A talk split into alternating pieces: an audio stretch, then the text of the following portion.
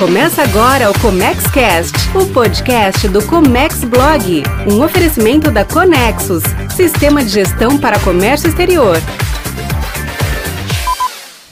Olá, seja muito bem-vindo, seja muito bem-vinda a mais um episódio de conteúdo sobre importação que a gente tem aqui semanalmente no Comex Blog. Se você está chegando aqui pela primeira vez, eu te convido a pegar papel e caneta e anotar, porque sempre tem alguém de mercado para falar de um assunto que impacta a sua vida diretamente. A importação. O Brasil não é para amador e a importação muito menos. Não é à toa que a gente tem menos de 1% de toda a totalidade das empresas no Brasil que são importadores.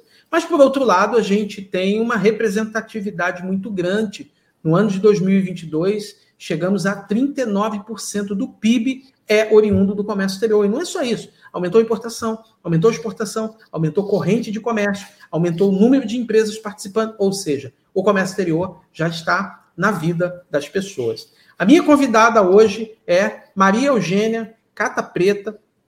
Maria Eugênia é advogada, bacharel em Relações Internacionais, pós-graduadas em Negócios Internacionais, Logística e Comércio Exterior. É também mestre em Direito pela FGV São Paulo e sócia do escritório Cata Preta e Salomão Advogadas. Tem experiência de 20 anos no comércio exterior. Tudo bem, Maria? Tudo bem, Eugênia? Tudo bom, Carlos. Obrigada pelo convite, muito bom estar aqui contigo. Falei seu nome certo, é Cata Preta mesmo, né? Isso mesmo. É um nome pois é. então. A gente que lida com muitas pessoas tem que perguntar sobre o nome direitinho, porque errar nome é. O, o, o pai e a mãe é o culpado, e muitas vezes para o nome ser difícil, mas às vezes também é o sobrenome que é difícil. Não ajuda, não ajuda. Não, não há o que fazer. Pois é, Maria, pois é, Eugênio, o nosso bate-papo de hoje é sobre interposição fraudulenta. Um nome bem pomposo, duro, mas que já está na vida de muitas empresas por aí e elas não fazem ideia. O que é a prática de interposição fraudulenta na importação e como é que ela é perigosa para esses intervenientes privados, Eugênio? Bom, a interposição fraudulenta realmente tem um nome muito chique, né? E se você parar para analisar, na verdade é uma coisa muito simples que as empresas geralmente cometem sem saber. São atitudes que elas tomam comerciais sem ter noção de que aquilo que elas estão fazendo é realmente algo errado.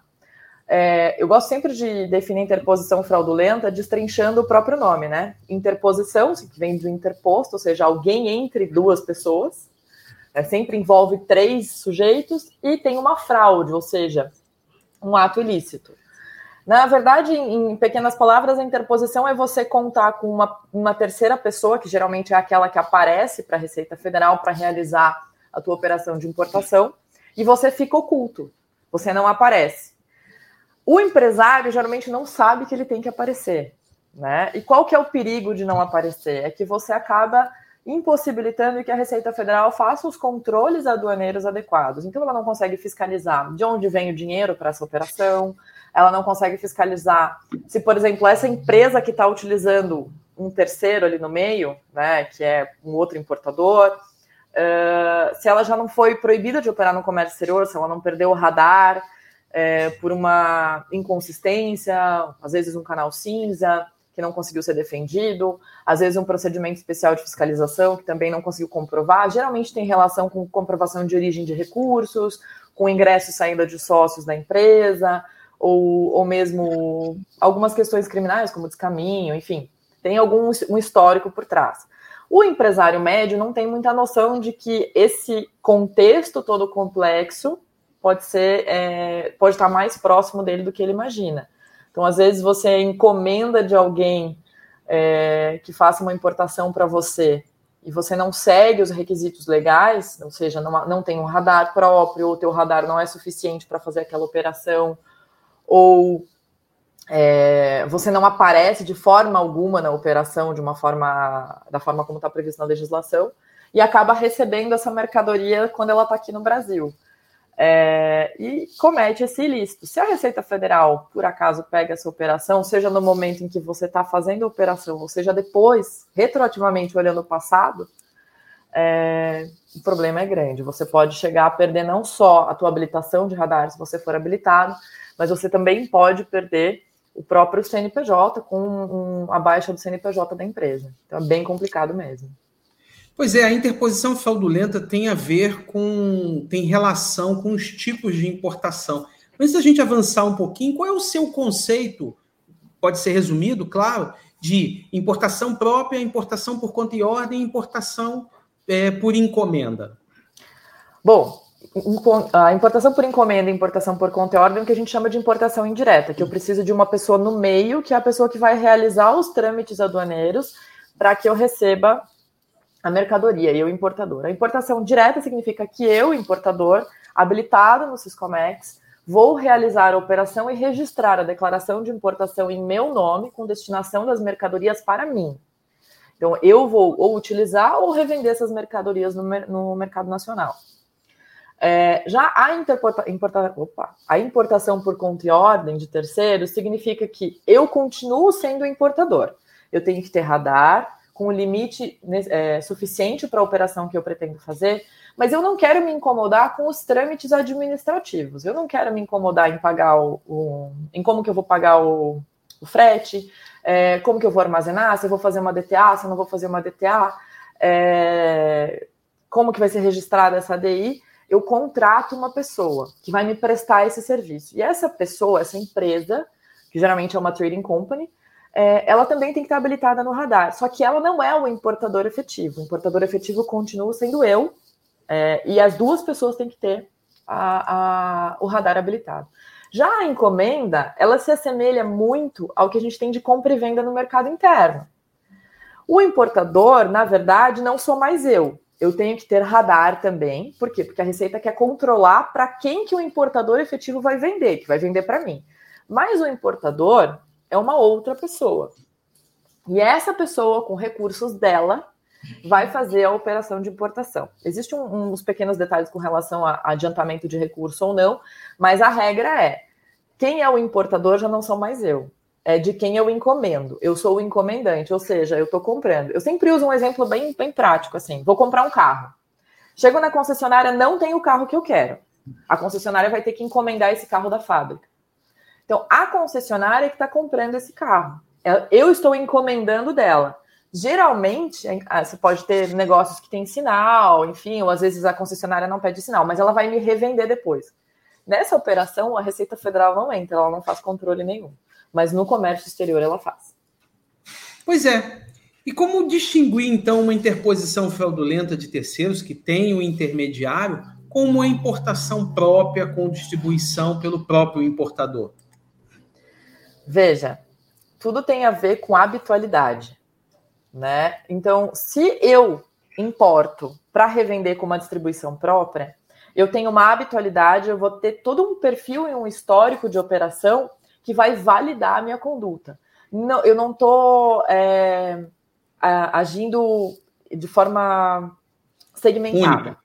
Única, exatamente. Então, quando eu tenho uma distribuição, eu geralmente tenho um, um, uma posição de mercado, eu tenho uma carteira, eu tenho uma estrutura que demonstra, eu tenho vendedores, eu tenho é, lojas online ou não online, eu tenho todo um, uma estrutura por trás de mim que valida a existência da operação. Já na interposição fraudulenta, quando eu tenho uma operação em que uma pessoa compra para mim e me revende, primeiro que ela vai me revender um lote. Ainda que ela me revenda fracionadamente, ela não vai me vender o container de uma vez só, ou todos os containers, ou todo aquele volume de uma DI, ou de várias DIs que ela, que ela registre, ela vai, é, de uma vez só, ela vai me vender tudo. E num volume que não é, não é uh, distribuído para várias pessoas. Então, não, não, não consigo demonstrar uma capilaridade de mercado. Se eu não consigo demonstrar essa capilaridade, fica claro que eu encomendei aquilo, que aquela operação foi feita para mim. E aí, se é para mim, eu estou colocando um intermediário no meio e impedindo que a Receita veja quem é o beneficiário final da operação efetiva. Numa importação com distribuição própria de mercadorias, eu consigo demonstrar que eu não importei para um beneficiário final único, ou, sei lá, cinco, três beneficiários, uma quantidade muito pequena. Eu importei para pulverização de mercado. E aí eu consigo comprovar. Pois é, é, você falou em habitualidade e me faz lembrar alguns casos de interposição que eu vi. é, em que se vendia um container inteiro para um único comprador, para dois, de um dia para o outro. Eu fico me perguntando, como é que você consegue?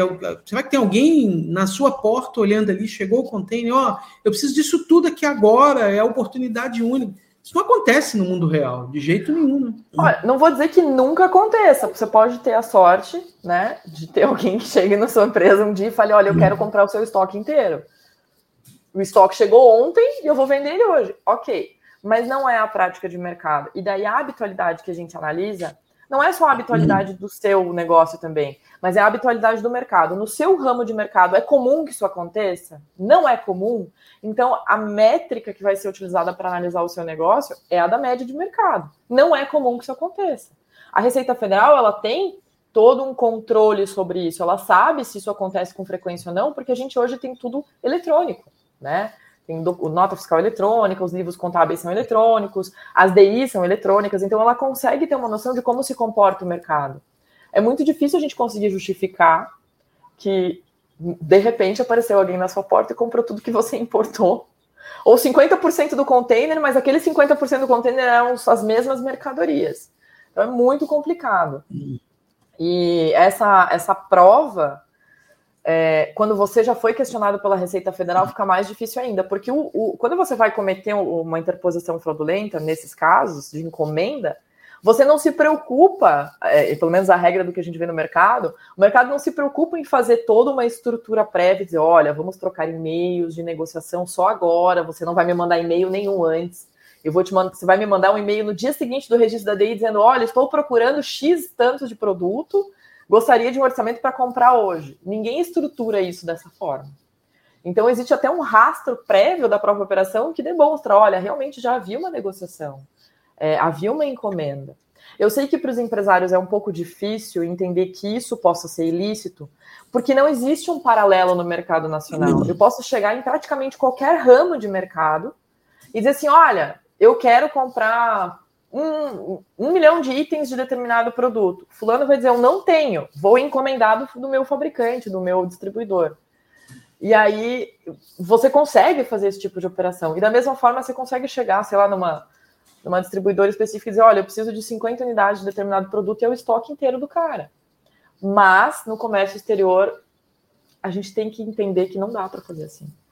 Pois é. E por que, a Receita Federal tem tanto interesse em conhecer todos os envolvidos na importação a ponto de obrigar a vinculação e a aparição na negociação, na comunicação, sistemas, documentos comerciais, aduaneiros e fiscais? Por que essa necessidade de conhecer todos esses envolvidos, já que no mercado nacional não existe isso, nenhum paralelo? Veja, é, desde 2011, com a IN 1169, que a gente tinha fatídica, né, que fazia essas investigações é. de fraude, agora a gente mudou para 1986 de 2020. É, a gente tem, na verdade, se eu voltar um pouco mais, eu tenho INs anteriores, mas a, a 1169 ficou a mais uhum. conhecida. A gente tem um, um, uma perseguição da questão da arrecadação, num primeiro momento, né?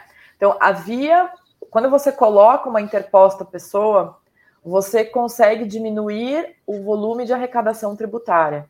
Então, uma preocupação da Receita Federal era muito com o IPI. E daí também com alguns tributos monofásicos, como PIS e COFINS. Né?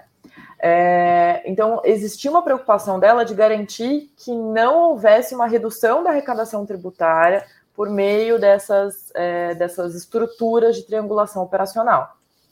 Além disso, a gente tem a situação de empresas que tiveram a sua habilitação de operação no radar suspensas, indeferidas, canceladas, caçadas, enfim, que foram é, expurgadas do comércio exterior, que não poderiam atuar no comércio exterior, ou que sequer às vezes pediram para a Receita para atuar no comércio exterior, se utilizavam desse mecanismo como um atalho. Porque para obter, principalmente anteriormente, determinados níveis de habilitação, que a gente tinha a habilitação ordinária, depois a ilimitada, dependendo do volume de operação que essa pessoa quisesse fazer, era muito complicado. E aí a gente caía assim: ah, a pessoa não está com a contabilidade em dia, é, os recursos dela não têm uma origem, não consegue comprovar de onde veio. Ela não conseguia tirar radar. Então ela usava isso como uma forma de é, conseguir fazer a operação dela rapidamente, sem ter que esperar, porque É, não sei se você lembra, a gente demorava às vezes nove, dez meses para conseguir um radar para o cliente. Até para exportação. É, era é assim, um negócio absurdo. Era, o processo era muito lento. Então, a, o, o, mundo dos negócios não conseguia esperar. E aí a Receita Federal viu que a gente tinha um problema nisso. Com o avançar do tempo, a gente começou a ter crimes de colarinho branco que foram é, se concentrando no comércio exterior, né? Tanto é que a gente teve para serviços também o surgimento do, do Cisco Serve para tentar controlar um pouco de lavagem de dinheiro. No comércio exterior de mercadorias, a gente passou a ter um controle aduaneiro maior. Então a Receita quer saber quem importa, por que importa e para quem vai vender. E é por isso que você tem que fazer toda essa vinculação. E aí começa, como você bem colocou, não é só no momento do registro da DI. É, começa lá na negociação. Então, você já está negociando com uma terceira parte, qual que é a sua relação com essa terceira parte? Por que, que ela está no meio da história? Né? Então, você tem que explicar. E a Receita costuma cobrar esses e-mails de negociação e é bem complicado, porque às vezes os clientes não têm nada. Eles se atualizaram, eles se atualizaram. Eu tenho muitos clientes pequenos que negociam pelo WeChat. Então, nas intimações já vem comunicação por e-mail, por WeChat, pelo WhatsApp, pelo Skype. Até áudio. E até áudio, a gente já organiza, ó. Cara, eu oriento assim, conversa pelo chat, faz o que você quiser, mas formaliza no e-mail, no e-mail empresarial, manda, pede para responder e salva isso. Isso é Exato. documentação. Ah, não lembro o nome da Iene, recente, que disse que isso faz parte do conjunto de documentos a serem apresentados no curso do despacho aduaneiro, entre eles comunicações e uma série de coisas. Eu falei, ó, ele, não tem ninguém aí achando que isso não é necessário, porque fazer um parêntese aqui para a gente fechar um looping. Tá todo mundo achando que com o novo processo de importação, com a celeridade dos processos, essas questões vão ficar no passado. Não, elas não vão ficar no passado. Elas vão fazer parte, elas vão fazer parte cada vez mais do nosso dia a dia. Olhando para o empresário, o nosso papel, o meu e o seu, é educá-los, é dizer assim: ó, a gente vê isso acontecer. Eu estou aqui na ponta. A Eugênia está ali também na ponta e numa situação que, às vezes, quando chega na mão dela, é tentar minimizar o dano. Se é, ele não, não te ouviu lá atrás, se ele não te ouviu lá atrás, você vai tentar minimizar o dano, mas o dano está feito. É, o cristal quebrou. O que, que a gente tem que fazer? Cara, você precisa seguir isso aqui. Isso é muito chato. Beleza, bota alguém para fazer. Mas tem que fazer. Confia no então, processo. Ou então o cliente fala assim, mas eu faço isso há 20, 30, 40 anos e nunca Receita Federal, já tive, bem pegou, tive canal vermelho, tive canal não sei o quê, já tive fiscalização e nunca ninguém viu. Bom, a Receita é um ser vivo, ela vem evoluindo. Antes ela não via, ela não olhava, ela não se atentava. Hoje ela olha. É, e uma coisa que a gente sempre, eu sempre oriento a mesma coisa que você comentou. Fala da forma que você quiser. Se quiser mandar sinal de fumaça para o teu exportador, eu não me interessa como você vai negociar com o cara. Mas você tem que formalizar no e-mail corporativo. Não me venha com e no seu e-mail da sua empresa. Se você tem cinco empresas, não formaliza no e-mail da empresa que não vai importar. Formaliza é. no e-mail da empresa que vai registrar a DI. Vai fechar o câmbio. E vai fechar o câmbio. Também não manda o câmbio pela conta da outra empresa. Né? A gente pode, enfim, abrir tantas gavetas aqui. Mas é, é uma questão de educação. E hoje, como está muito em voga, com o OEA, enfim, com o Acordo de Facilitação do Comércio, vieram todas compliance. as normativas de compliance. O, o que, que é o compliance em termos simples? É você ter organização do teu negócio e ter os registros feitos da forma adequada. Essa questão de dizer que as negociações é, são uma coisa recente, na verdade, se for pegar a legislação federal, desde sempre eu tinha que ter o registro. Vou errar aqui sem olhar, mas se eu não me engano, no artigo 18 do regulamento aduaneiro prevê esse tipo de documento de negociação. E vou, antes, o artigo 18 está tá, é, reportando normas de 1960 a 1970 que já diziam que a negociação tinha que ser registrada. Então, veja, apesar de a gente ter toda uma, um, um uma normativa, uma legislação arcaica federal, porque a gente é, vive de iene, a gente não tem lei federal nova, né? A gente trabalha com legislação anterior à Constituição é, eles já previam que a negociação tinha que ser registrada. Que, na verdade. É, acertei mesmo, artigo 18, parágrafo 1. Fala aqui, ó, correspondência comercial, documentos de negociação, cotação, cotação de preços e tudo mais. Não tem nada novo aí. O regulamento aduaneiro é de 2009, que era o de 95. Então, não tem nada Sim, novo. Aí. Não tem nada novo. Deu hum. tempo, gente, mais de 10 anos. Deu tempo de você, eh, de você se atualizar. E, e o, o, mais interessante, se você pegar no final do artigo 18 ali do CAPT, o que, que ele vai dizer? Que tem uma lei de 2003. Hum. Artigo 70, que é a lei 10833, isso aí. Exatamente. Ou seja, o regulamento aduaneiro é de 2009. Mas a lei que foi buscar isso é de 2003. Então, meu amigo, não dá para você dizer que você não tinha que ter o registro da, da, negociação. O fato de a Receita não te cobrar não significa que você não tenha que ter. E é um negócio assim, é um hábito. Assim como comer saudável é um hábito que você tem que adquirir por repetição, é, cuidar da documentação é um hábito. Se você não está habituado, coloca alguém para fazer, faz um procedimento interno, treina a sua equipe. Utiliza ferramentas, tem sistema hoje que ajuda, facilita muito para isso. É, cria padrões. No começo é difícil usar, mas depois esse hábito você não consegue nem se livrar mais dele. Você fica é chato verdade. porque é tudo registrado. Eugênia, e a interposição fraudulenta tem apenas cunho administrativo, perder a mercadoria, ou também tem eventuais reflexos na esfera civil e penal? Ixi, dá para a gente dizer que o administrativo é a sua sorte se você tiver só o reflexo administrativo, que seria, né, dentro da interposição fraudulenta, você ter a suspensão do radar, ou então a, a, a desabilitação, hoje, que é a terminologia usada, você perde o direito de utilizar o radar, Uh, ou seja, paralisa toda e qualquer operação, mesmo que você tenha uma operação em mar ou aérea chegando, você não vai conseguir registrar. Acabou. Fica que sem. Doido. E aí dá aquela dor de cabeça. A gente vê assim, cliente que embarca sequencialmente, 5, 6 embarques por mês, pegou o primeiro aqui com, com interposição fraudulenta, todo e qualquer outro, se ele tiver uma penalidade aplicada e com desabilitação, ele não vai conseguir é, administrativamente é, registrar essa mercadoria. Ela vai ficar ali no armazém, no, no, porto, no porto, esperando para que você venha registrar ou devolva para o exportador ou tome outras é, soluções. Mas na esfera civil a gente tem sim, em termos de direito empresarial, a gente tem a inaptidão do CNPJ, ou seja, você tem a paralisação completa das atividades da empresa.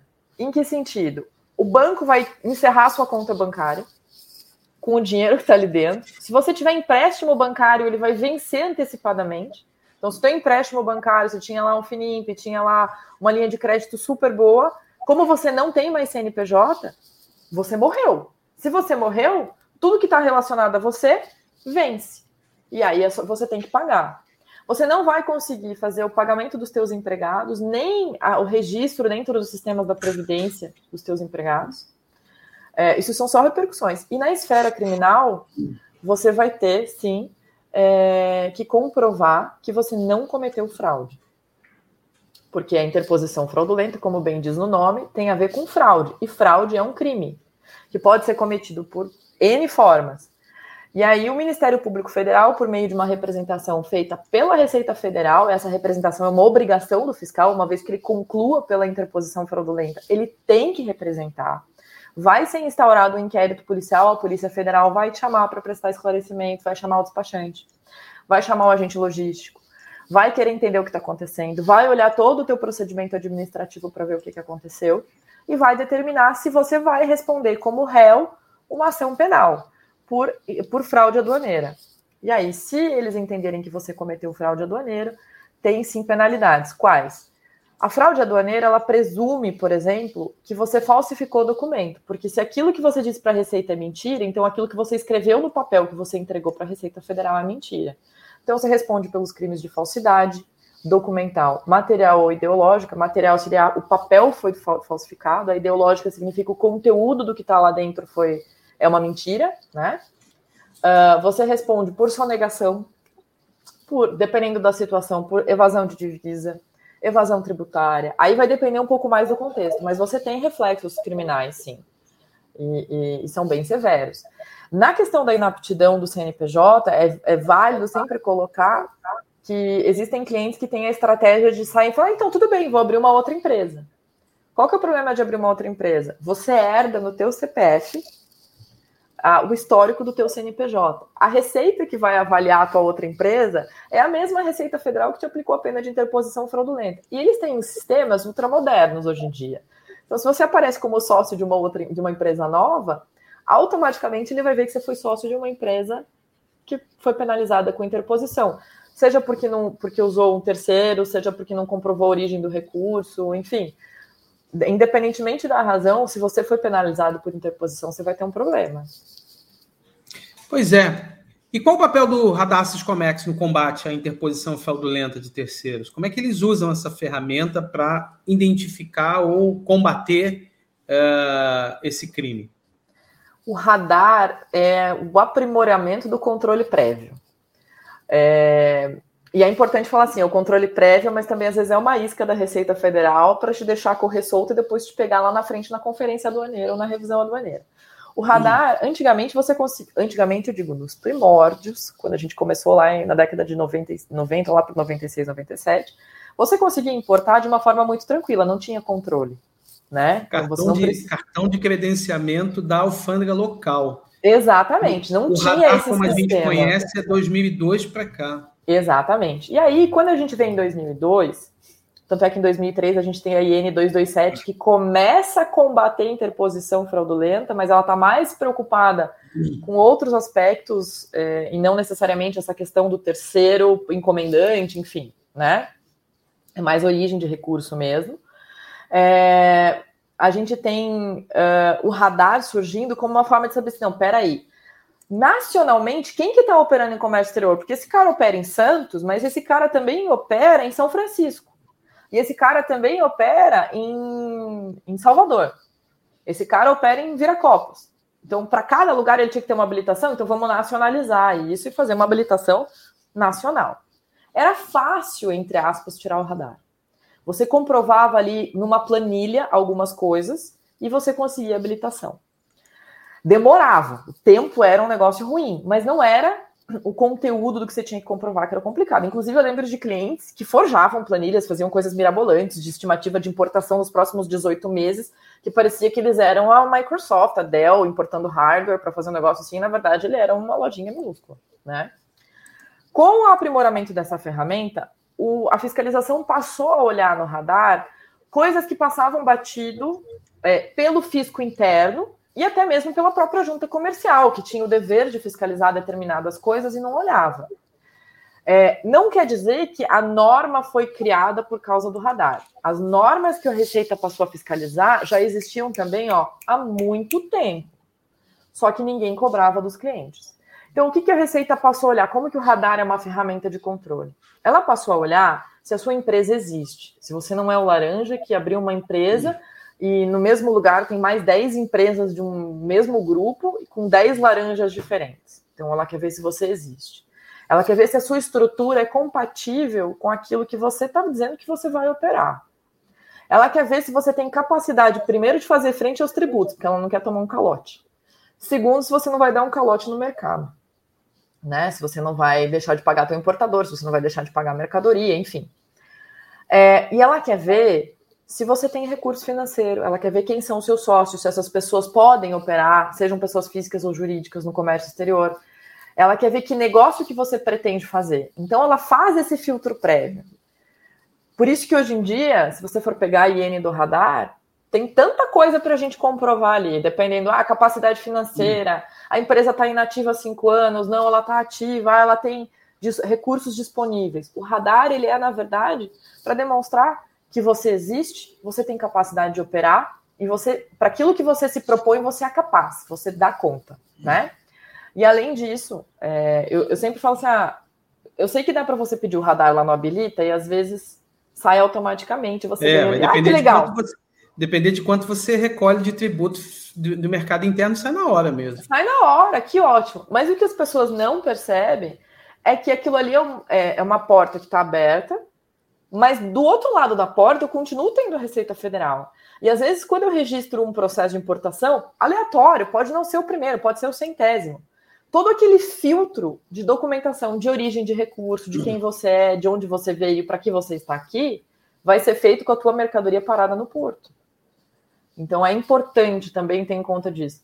É, o radar serve do lado da Receita para ter esse controle de quem está atuando no mercado e evitar que pessoas é, de má fé e de má intenção entrem, mas também é uma forma de forçar a empresa a voltar naquele tópico que a gente comentou anteriormente de compliance. Arruma é. a tua casa para você poder operar comigo, é. porque eu vou ser teu sócio majoritário, eu sei tudo o que acontece na tua empresa.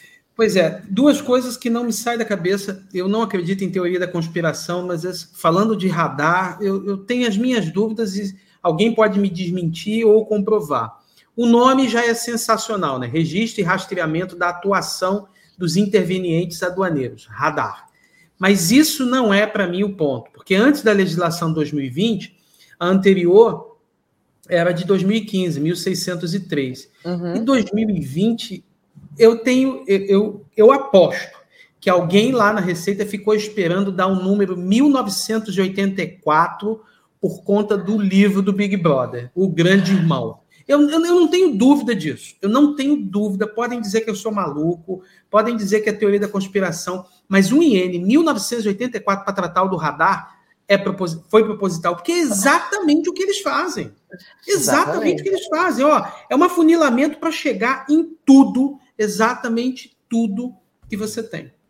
Não, e uma, eu acho super interessante. Vou te dizer, não tinha pensado nisso, mas eu tinha me chamado o número 1984, mas não tinha pensado em que isso poderia ter sido proposital. Tava pensando ainda que era aleatório. É, mas uma coisa que as pessoas também não sabem. Não, mas isso é teoria minha. Isso é teoria minha que eu não tive da cabeça. Se um dia alguém me der uma informação que comprove ou desminta isso, eu, eu prometo que eu retorno contigo para te dizer se eu tenho uma informação nova. Mas achei bem válido.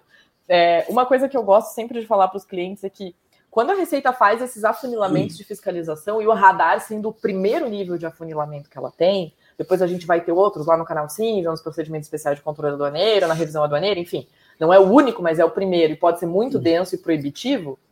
É, existe um risco, principalmente para aqueles empresários que são capilares, que tem muitas empresas, ah, uma que atua no mercado, outra que atua em outro, é, num, com produto, outra atua com produto B, a outra atua com produto C, ou então uma atua no atacado, outra no varejo, eles não entendem e eles precisam ver que quando eu vou fazer uma, uma um radar e a Receita diz assim: comprove a origem do capital integralizado, não é a sua declaração de imposto de renda, porque a declaração nada mais é do que uma declaração, você está dizendo para a Receita de onde veio, ela quer saber de onde você tirou realmente a prova efetiva. Você está abrindo a porta para a Receita entrar nas suas outras empresas. Então, se você faz tudo certinho só na importadora e faz tudo estragado nas outras, você corre o risco também de a Receita entrar nas suas outras empresas. Então, realmente, é um radar, quase um radar de rodovia, ela está te fiscalizando. Só que é aquele radar que se você passa agora a 60 km por hora, daí você acelera a 120, depois reduz no próximo radar, ela vai saber que você acelerou a 120 no meio, porque ela está calculando o tempo de um para outro. Ela consegue ver isso. Pois é. Vendo a legislação, uma coisa me chama muita atenção. É possível que haja interposição fraudulenta de terceiros de forma presumida? Explica isso, por favor. Ali no artigo 23 do decreto 37, só para entrar um pouquinho na norma, existe um parágrafo específico que diz que não havendo comprovação da origem, da disponibilidade e da transferência efetiva dos recursos financeiros utilizados por uma empresa que atua em comércio exterior, é, a Receita pode presumir a interposição. E aí eu vou, eu vou um pouco além até do que geralmente eu ouço falar. Não é só o que você aplica na operação de importação que está sendo fiscalizada. É o que você aplica no capital social, no aumento do capital social, no fluxo operacional da sua empresa, é o adiantamento que você pega, é o mútuo que a sua mãe fez para sua empresa, ou é, que você pegou de uma venda de bolsa de valores e você esqueceu de declarar aquela venda mesmo que ela tenha dado prejuízo, você não fez lá a declaração correta e usou esse dinheiro para a operação. É, não é só o dinheiro que você fecha câmbio para o teu exportador, não é só o dinheiro do tributo, é todo o conjunto de recursos que você utiliza. E ela, a Receita, sim, ela presume se você não consegue comprovar. Qual que é o problema dessa presunção, dessa, dessa conclusão antecipada da Receita Federal? Compete a você comprovar que a Receita Federal está errada. E aí, onde que os empresários se pegam? Contabilidade não está feita de jeito. O cara nem manda o extrato dele todo mês para o contador fazer a contabilidade. Se ele manda, ele esquece de mandar os comprovantes, o contador nem sabe o que, que ele está fazendo. É, ele distribui o lucro de forma errada. é, ele tem sócio que é laranja, que o cara não recebe nunca distribuição de lucro, a distribuição de lucro é feita no papel na vida real, nunca foi transferido um real, ou transferiu tudo e na empresa não ficou nada. Você vai fazer realmente um exame detalhado da empresa e a, a condição dela está totalmente fora do que, a, a, do que se espera. E aí volto para aquilo que eu já te comentei ali anteriormente, porque no mercado interno não existe essa cobrança porque existem muitos contadores que não são especializados em comércio exterior, que não estão acostumados a lidar com isso e que atuam é, com, com empresas e não sabem que eles não podem tratar essa empresa como eles tratam uma empresa normal. Existem muitos colegas advogados que acham que é só fazer um contrato social ou que é fazer um contrato de compra e venda simples, uhum. pós-datado, sem testemunha, que reconhecimento de firma não pode ser cobrado do, de, de, uma operação. É, que aí você fica de mãos atadas para comprovar uma operação efetivamente feita. Por quê? Porque o hábito, a receita nunca viu, nunca fiz assim, sempre atuei no mercado, nunca me pegaram. Então, é difícil a gente desconstruir a operação presumida, mas ela existe. E vou dizer mais: tanto no, no, nos tribunais administrativos, no CARF, né, como no judiciário, o entendimento é de que a Receita tem o direito, sim, e deve cobrar a origem dos recursos, deve cobrar essa disponibilidade efetiva e a transferência. Que, que é a origem? A origem é saber de onde você recebeu o dinheiro. Eu vendi um imóvel e recebi o valor. Qual é a origem do dinheiro? A venda do imóvel. Não é a declaração do imóvel no, no imposto de renda. É, o que, que é a disponibilidade? É o dinheiro que me pagaram desse imóvel estava realmente na minha conta bancária. E eu vou transferir esse dinheiro. Então, eu efetivamente transferi para a empresa, transferi a operação. Então, isso seria a comprovação do fluxo do dinheiro. Pois é. Pegando um exemplo prático aqui sobre essa forma presumida, vamos pensar no seguinte: a fiscalização, qualquer dos procedimentos, intima o contribuinte a apresentar diversos documentos, dentre eles os quais extratos bancários. Não há ordem judicial para tanto, mas mesmo assim exige-se a quebra do sigilo com a apresentação. Se o contribuinte fiscalizado deixar de apresentar os extratos bancários, pode presumir, então, a interposição fraudulenta de, é, presumida? Pode. Há algum tempo, a STF disse que a Receita Federal pode pedir extratos, é, pode quebrar, a Receita não, né? Que há a possibilidade de quebra de sigilo bancário por órgãos administrativos. A Receita, inclusive, tem um, um procedimento chamado requisição de movimentação financeira que ela pode pedir se você se negar a dar os extratos a movimentação. Só que com essa, é, com essa previsão na legislação de, de que se você não fornece aquilo que a fiscalização uhum. quer para comprovar aquilo que ela está pedindo e a responsabilidade é sua, sim, se você não der os extratos bancários, se você não der qualquer documento de movimentação financeira para a Receita Federal, ela pode sim entender que há interposição fraudulenta. Isso significa que você deve entregar os seus extratos bancários? Depende. Porque tem cliente que entrega o extrato bancário e ao invés de se ajudar, ele piora. Então a gente diz: espera, é melhor você tomar uma interposição fraudulenta aqui, a gente defender essa interposição, preparando toda uma defesa mais complexa, do que você dar na mão da Receita Federal mais instrumento, mais informação para ela aprofundar essa investigação e aí, além de olhar aquela operação específica, ela abrir e olhar outras operações que você já realizou e aí aquele negócio toma um volume muito grande. Então não significa que você tenha que entregar os, os extratos bancários. É uma análise caso a caso. Mas é importante que se saiba que sim, a Receita Federal tem o direito, mesmo sem ordem judicial, de olhar os seus extratos bancários. Não estou dizendo que eu concordo, eu acho isso um absurdo, né? Mas é, o empresário tem que estar preparado para isso. Preparado como? Faça as suas movimentações bancárias de uma forma correta, tenha o arquivo e o registro de tudo que você tem. Isso chama na prática contabilidade. Então tem os seus registros contábeis adequados. E gestão financeira. Gestão financeira. Saiba os teus recebíveis, os teus a pagar, né? Tem esse controle. Pois é. Pegar um caso prático aqui de que eu já vi algumas vezes. A empresa encontra uma oportunidade. O empresário diz que nunca pode perder a oportunidade. No mercado local, alguém quer comprar isso e ele então vai em busca do fornecedor, pagando com sua pagando pela mercadoria com seus recursos. Mas quando ele fala em oportunidade, significa dizer que ele, ele não tem habitualidade daquilo, mas ele viu a oportunidade. Em seguida, conduz a importação até o Brasil, arcando com todas as obrigações tributárias, aduaneiras, fiscais e logísticas, e aqui vende a mercadoria, toda a carga para um único comprador. Isso pode caracterizar a interposição fraudulenta aos olhos da Receita? Pode. Pode caracterizar. Significa que ela tem razão? Não. Pode caracterizar. Dá para contestar? Dá. Tá? É, a falta da habitualidade faz com que você tenha um elemento a teu desfavor, né? Um elemento contrário, porque você não consegue comprovar que você já atua dessa forma, que você, que o teu mercado permite isso, enfim, que é algo comum, né? Mas não significa que, é, que necessariamente você esteja é, cometendo uma interposição fraudulenta. O que, que vai ajudar para que você consiga demonstrar que não é uma interposição fraudulenta? É como você estrutura a tua relação comercial com o teu cliente. Não basta que você utilize seus recursos exclusivamente, que você arque com tudo da operação. Porque, veja, o dano ao erário, ou seja, o dano ao governo, não é só um dano de dinheiro, de não receber tributo, é um dano de controle. Ou seja, ele quer saber tudo, ele é controlador, ele quer saber para quem que você está vendendo, ele quer saber quem que é essa pessoa que vai comprar, por que, que ela compra, vai comprar, qual é o objetivo, né? É, então, o fato de você já não informar isso é um problema. Agora, existem situações que realmente você encontra uma oportunidade de participar, de, por exemplo, de um bid de uma, de uma empresa privada.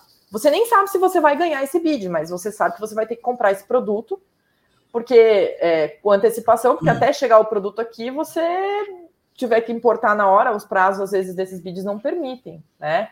Que você espere para daí fazer o pedido. Um exemplo que a gente vê corriqueiramente. Então eu vou comprar um container, sei lá, cheio e vou acabar vendendo para aquele cliente específico. Mas eu tenho um contexto de demonstrar. Eu sequer tinha um negócio fechado com aquela criatura, com aquele, com aquele cliente. Eu tenho uma forma de fazer a negocia... Eh, comprovar que a minha negociação foi uma expectativa de negócio minha, que poderia, inclusive, não se realizar. E eu ficar com aquela carga inteira para mim com um problemão. Mas a regra é que seja muito complicado você comprovar que essa mágica oportunidade que você descobriu é, não tenha dado tempo de você fazer a vinculação de radar, é, não tenha dado tempo de a outra pessoa interessada aparecer no negócio. O fato é que você tem que conseguir comprovar para a Receita e informar de alguma forma para ela que você tem é, um terceiro interessado. É, os clientes têm muito medo de, às vezes, de informar, eu acho que vale colocar aqui também, Carlos, ah, mas se eu informar, por um mito, não sei porque que as pessoas acham isso. Se eu informar, a pessoa vai ver por quanto eu importei, e daí ela vai ficar sabendo, e aí eu não vou, ela não vai, vai me pedir um desconto, eu não vou ter a minha margem. Veja, na importação por encomenda, a pessoa não fica sabendo. É, porque ela não é o importador, ela não tem hum. acesso. Você simplesmente vai. A receita vai ficar sabendo para quem você vende. E essa pessoa tem que ter radar. Porque a receita quer ver esta pessoa. Agora, ela não fica sabendo por quanto você importou. Na importação por conta e ordem de terceiro, aí ela fica, porque na verdade você não é o importador. Quem é o importador é a pessoa que vai receber a mercadoria. Inclusive, você não é quem paga o exportador lá fora, não é você que paga o agente logístico, não é você que paga o despachante, não é você que paga ninguém. Quem paga é o, o, o destinatário final, né? Então é importante fazer essa ressalva. Pois é, uma pergunta bem pertinente. Uh, é, Para haver interposição fraudulenta, há de haver dano ao erário ou não? Ou simplesmente. Não. Tentei. Não precisa, o dano é presumido. Pois é, a pergunta é assim: não causei problema nenhum, recolhi todos os tributos, ainda fiz interposição fraudulenta? Vou te dizer. A Receita vai dizer que sim, tá? Por quê? Porque justamente como eu mencionei, o dano hum. ao erário é um negócio um pouquinho mais complexo. O que é o dano ao erário? É causar algum prejuízo para o governo, né? Então, o governo teve algum prejuízo nessa operação. A gente sempre, com uma visão mais prática, vai pensar: o prejuízo tem que ser financeiro, tem que ser econômico, tem que ter ali um dinheiro envolvido. A Receita vai dizer: não, o prejuízo que você me causou é que você me impediu de saber, de ter controle sobre a operação. Então, o dano ao erário seria também esse dano de inviabilizar ou de impedir o controle da Receita Federal Não sobre as operações. Né? Porque ela vai, ela vai argumentar que comércio exterior tem relação com segurança nacional. Então, ela quer ter o controle dessa operação. O problema é, desse conceito é porque o dano, é, no caso da interposição fraudulenta, a fraude exige que você tenha a intenção de causar o dano. Se você fez tudo isso e não tem intenção nenhuma de causar o dano, a gente consegue, é, dependendo do teu contexto, afastar essa acusação da Receita Federal. O dano, e a gente tem muitas, muitas questões, muitas decisões no judiciário, principalmente, que já falam nesse sentido, de que não houve um dano efetivo, a gente não consegue ver que a Receita realmente saiu prejudicada, porque ela conseguiria fazer esse controle de uma outra forma, então não dá para se presumir esse dano. A gente afasta isso.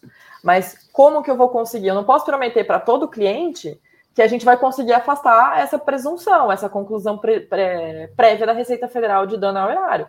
O que vai determinar isso é como você montou a tua operação, como você se estrutura. O por isso, esse é o motivo de compliance está tanto na moda. Porque se você tem processos bem definidos, se você não chega para o teu despachante jogando documentos malucos em cima dele, depois não bate nada com o que você tem registrado, aí você consegue comprovar que você não cometeu dano, que não tem um erro no registro, que não tem é, não só um erro de recolhimento, que não tem só um erro é, documental, que não houve prejuízo nenhum, a fiscalização não, não sofreu nenhum dano de, de controle aduaneiro.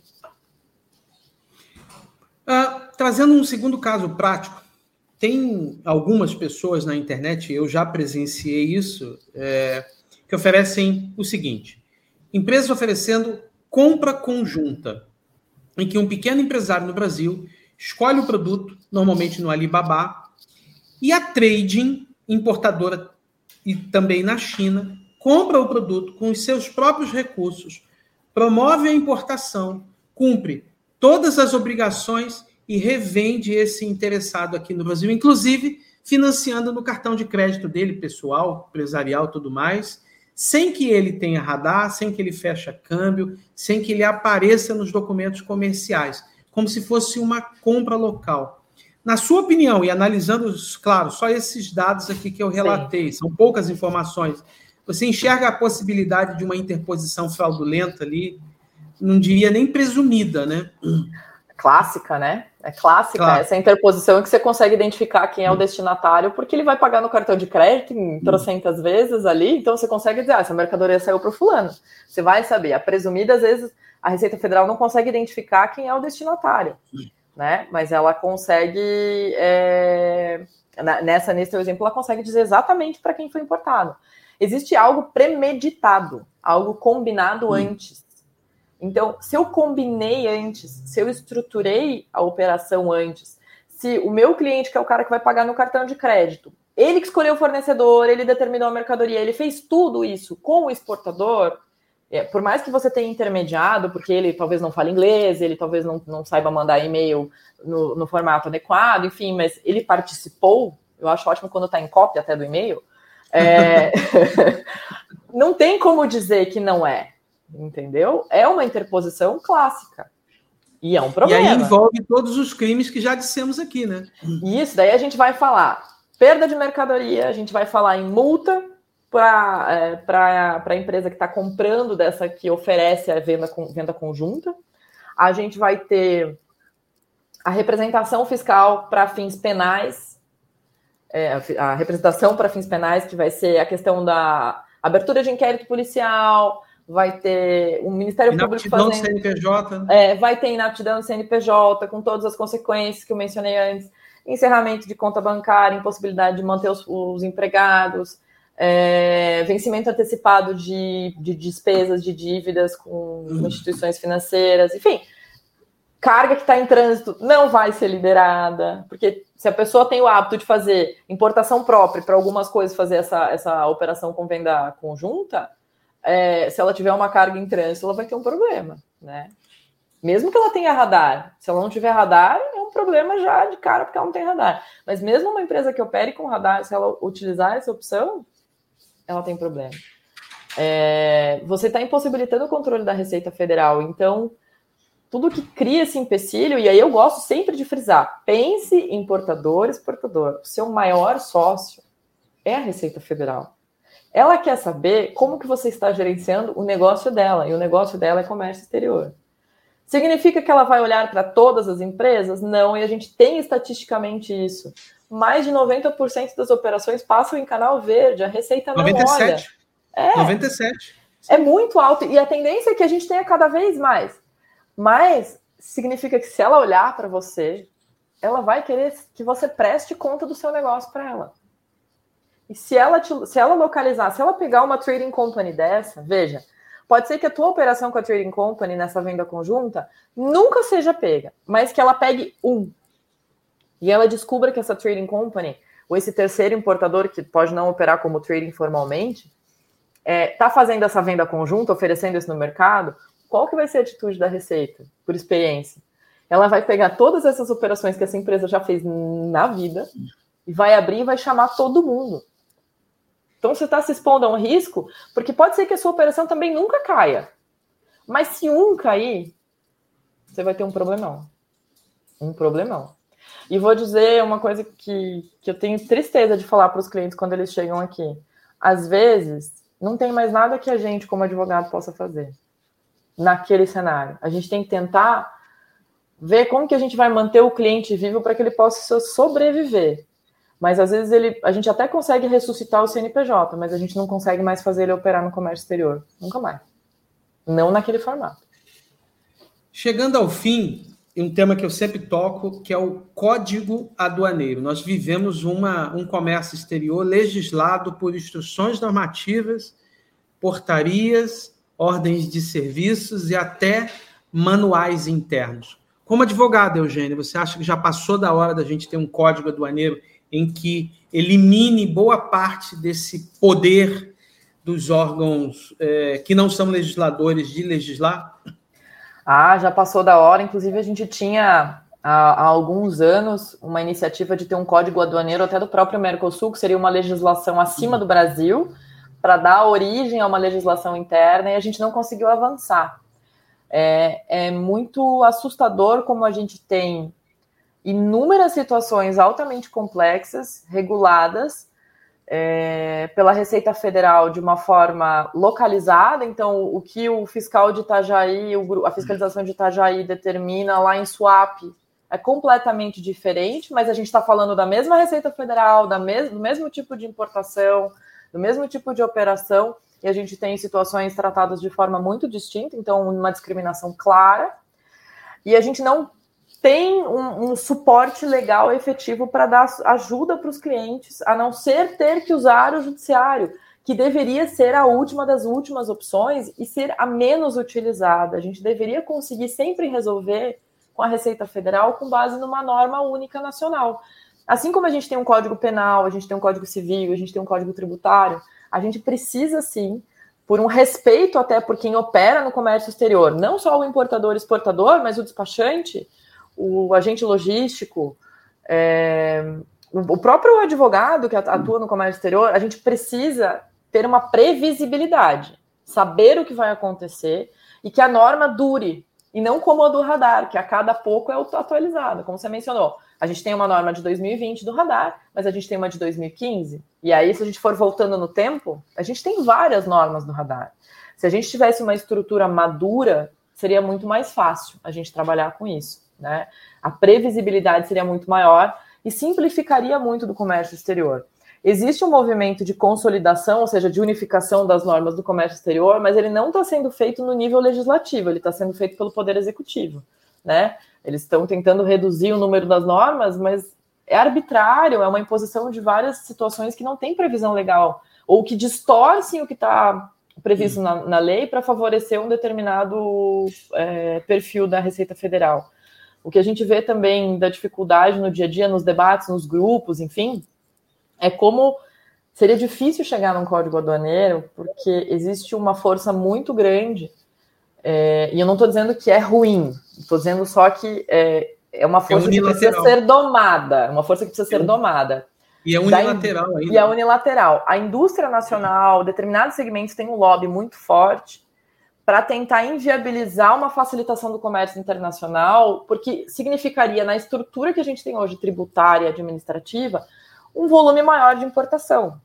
Mas por quê? Porque a gente tem um Estado que está com uma estrutura desequilibrada. Não é culpa do importador, é culpa da, do sistema.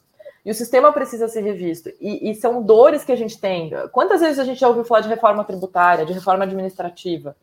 Então, é, é muito difícil a gente conseguir fazer passar um código aduaneiro que esteja de acordo com as normas internacionais de liberação do comércio exterior, de realmente ter uma facilitação, uma agilidade de comércio exterior. É, é um sonho. Eu gostaria muito de poder ver, mas eu acho que eu vou me aposentar e não vou chegar a ver isso aí, não. Eugênia, como é que a gente te acha nas redes sociais? No Para quem está nos vendo e ouvindo aqui. No LinkedIn, se você digitar meu nome, Maria Eugênia Catapreta, você me encontra lá fácil, fácil. No Instagram é arroba ME de Maria Eugênia, Catapreta, tudo junto. E Cata é... Preta tem dois T's, né? Cata Preta tem dois T's e eu não uso no Instagram o hífen. É Cata, tudo junto, preta. Ah, seu, seu sobrenome Sem... tem o hífen, né? Tem o hífen, é, para ser mais divertido quando a gente vai ter que explicar. Você tem que soletrar e tem que explicar para a pessoa que tem o hífen e que preta é preta mesmo. Então é, então é, é... ME Cata Preta, tudo junto, e o Cata com dois T's, dois né? E no LinkedIn, se digitar Maria Eugênia Cata Preta, também te Você acha. Você me acha né? fácil, fácil. Isso. Exatamente. Legal. Você que está nos vendo e ouvindo, ela é bastante ativa nas redes sociais, principalmente no LinkedIn, uma rede, uma rede corporativa, mas também está bastante ativa no Instagram.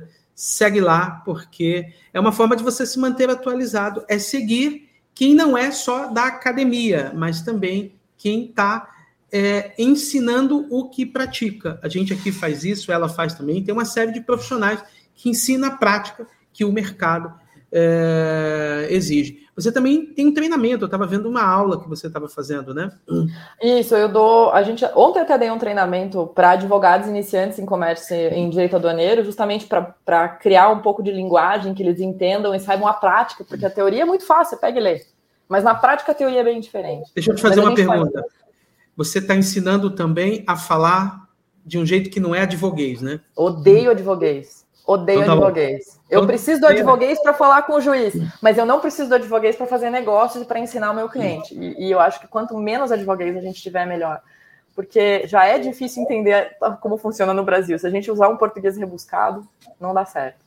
Legal, então você estava falando que você tem um treinamento nessa área que ensina o direito Isso. aduaneiro. A gente ensina direito aduaneiro para advogados iniciantes, para formar os novos do mercado.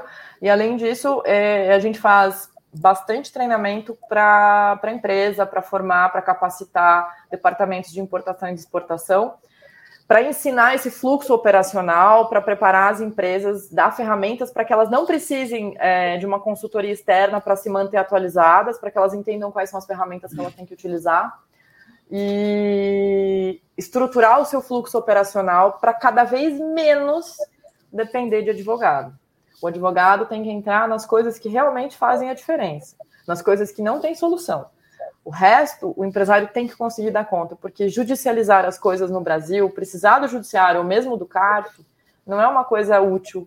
O tempo do, dos negócios é muito mais rápido do que o tempo do, do, do judiciário. Então, nosso foco é dar ferramentas para que os empresários possam não depender da gente. Legal. Obrigado pela gentileza de estar com esse bate-papo aqui. Nosso público é um público que também bota a mão na massa. Eu tenho certeza que eles saíram daqui é, entendendo quais os riscos que estão correndo, ou o diretor da empresa, ou o próprio funcionário que às vezes está achando que está ajudando e está atrapalhando.